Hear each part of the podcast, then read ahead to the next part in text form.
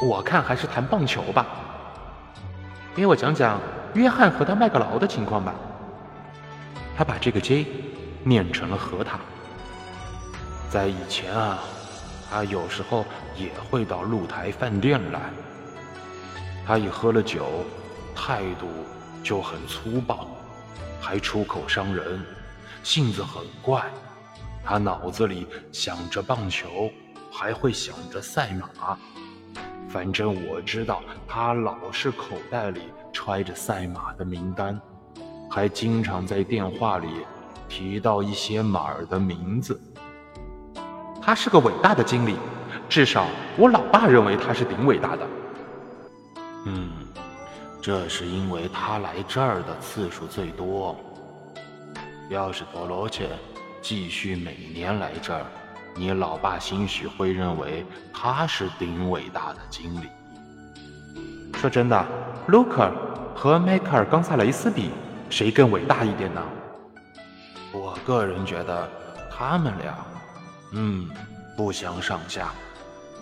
哈哈哈，我知道，要是论最好的渔夫，那得说是你。呃，不不不，我知道有不少比我厉害的。好渔夫其实很多，也确实有些很了不起的。不过我觉得顶呱呱的就只有你。谢谢你，你这么说，我真开心啊。可我希望不要来一条顶大的鱼。然后我对付不了，那样就说明咱俩都讲错了。才没有这种让你应付不了的鱼呢！只要你还像你说的那样强壮。哈哈哈哈！我可能已经没有我自以为的那样强壮了，但是我懂得不少窍门，还有决心。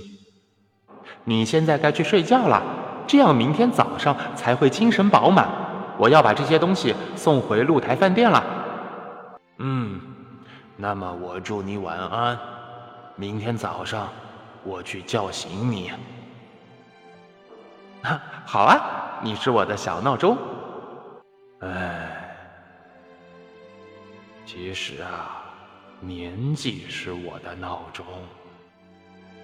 我真想不通，为什么老头醒得特别早。难道是要让白天更长些，活得更久些吗？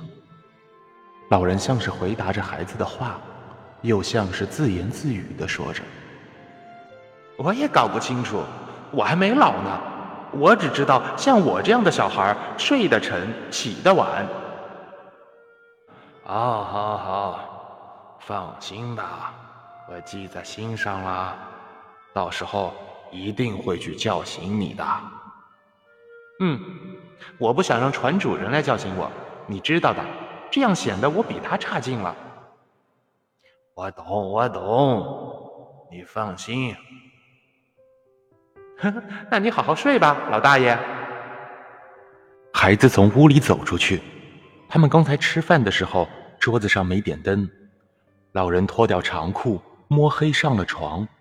他把报纸卷在长裤里头当枕头，用毯子裹住了身体。